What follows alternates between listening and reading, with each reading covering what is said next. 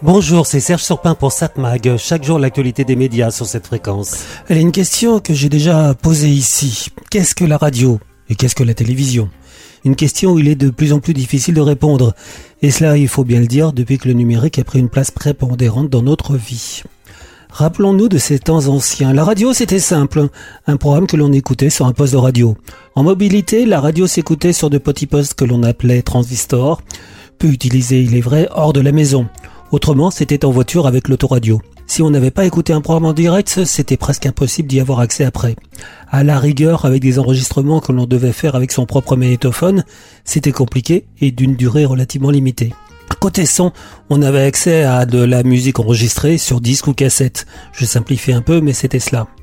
Tout cela faisait que l'on ne confondait pas radio ou audio sauf pour les fondus de radio comme moi qui faisions nos propres programmes enregistrés sur des cassettes que l'on passait à nos amis.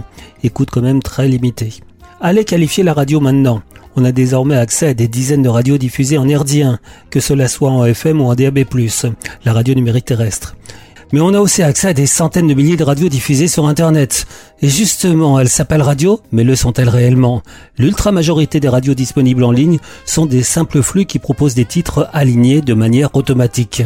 Sans parler des plateformes telles que Spotify ou Deezer, qui proposent désormais la musique en ligne, très souvent via des playlists, ou des flux eux aussi automatisés, mais basés sur nos propres habitudes d'écoute. Aujourd'hui, on peut dire qu'il n'y a plus vraiment de différence entre radio et audio, sinon la présence. La radio, c'est du contenu. On sent qu'il y a quelque chose qui est là. Voilà quelque chose qui s'adresse, enfin quelqu'un qui s'adresse à votre intelligence.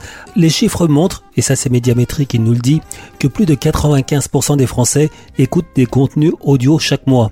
Autrement dit, c'est presque tout le monde. 53% de cette écoute concerne la radio en direct. 20% des sites de streaming musicaux, 10% des sites avec de la vidéo comme YouTube, 11% pour la musique perso.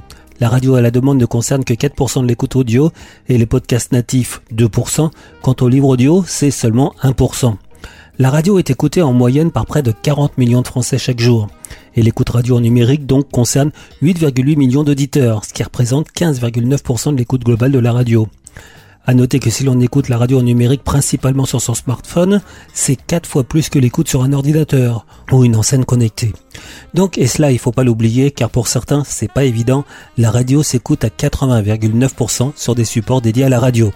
Alors oui, on va m'objecter que c'est bien joli tout cela, mais en fait l'écoute globale de la radio est en baisse. Et si je vous disais que non, elle progresse de 200 000 auditeurs par an? Là oui, je sais, je triche. Cette progression ne concerne que la radio numérique. L'écoute globale de la radio, tout support confondu, elle, elle baisse. Mais en fait, logiquement, c'est l'écoute des radios musicales qui baisse fortement.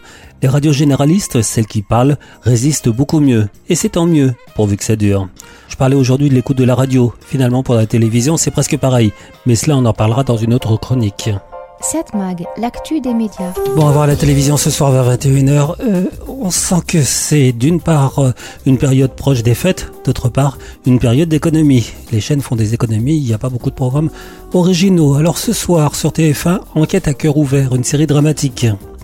France 2, le livre favori des Français. Ils ont marqué votre vie. Ce roman est immortel. Vous les avez dévorés. Le manga, ça m'a attrapé très vite. C'est une passion qu'on partage tout de suite. Classique. C'est un rock, c'est un pic, c'est un cap. Polar. Théâtre. Manga. Vos bouquins préférés sont peut-être dans le classement final. Génial Le livre favori des Français, présenté par Camille Diao et Michel Field, jeudi 15 décembre à 21h10 sur France 2. France 3, un téléfilm L'Archer Noir, c'est une rediffusion un corps criblé de flèches est découvert par des soldats s'entraînant en forêt. Une lieutenante de gendarmerie et un juriste sont chargés de l'enquête.